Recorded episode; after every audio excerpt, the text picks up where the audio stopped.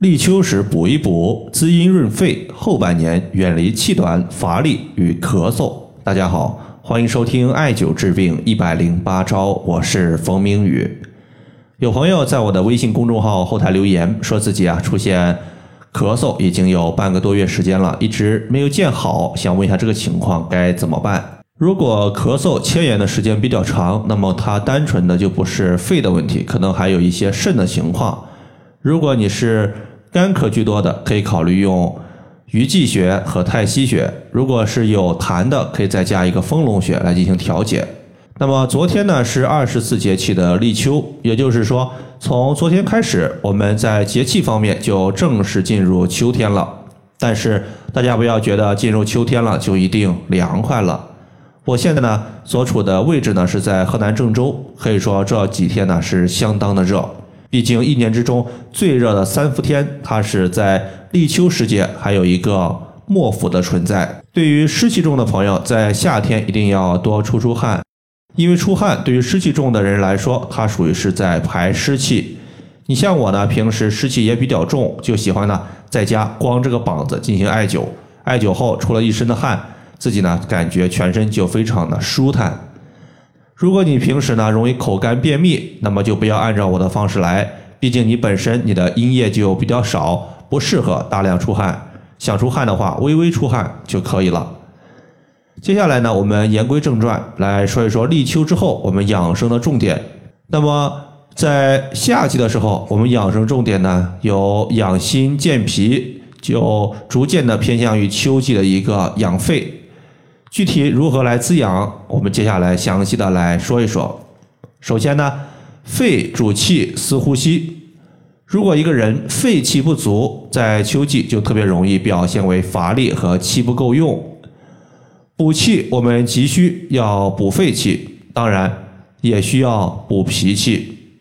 因为从五行的角度来看，肺属金，脾属土，土可以生金，所以说。脾它是肺的母亲，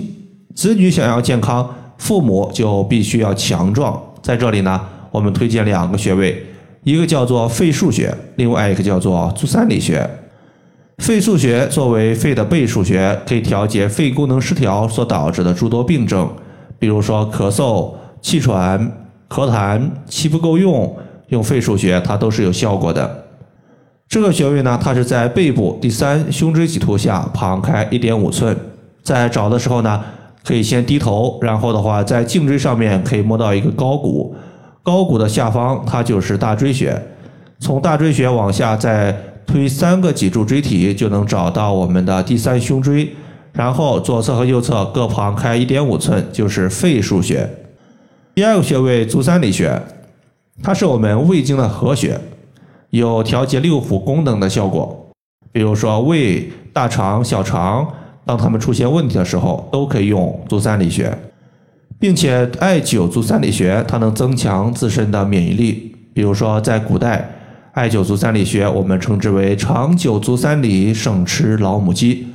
可见艾灸足三里穴，它对于身体的补益效果是很好的。因为足三里穴可以健脾养胃，所以呢，对于脾胃虚弱所导致的母病及子而产生的肺系病症有很好的调补效果。足三里穴它的具体位置是在我们屈膝九十度的时候，膝盖骨的外侧有一个明显的凹陷，